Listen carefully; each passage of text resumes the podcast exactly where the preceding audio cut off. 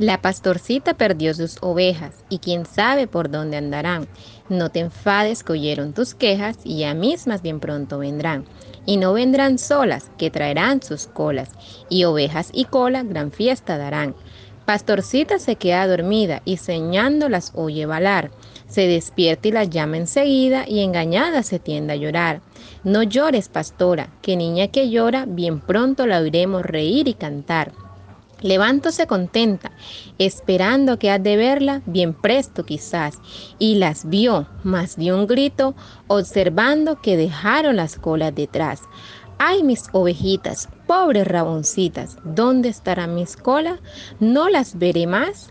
Pero andando con todo el rebaño, otro grito más tarde soltó, cuando un gajo de un viejo castaño cargaditas de cola halló secándose el viento, dos, tres, hasta ciento.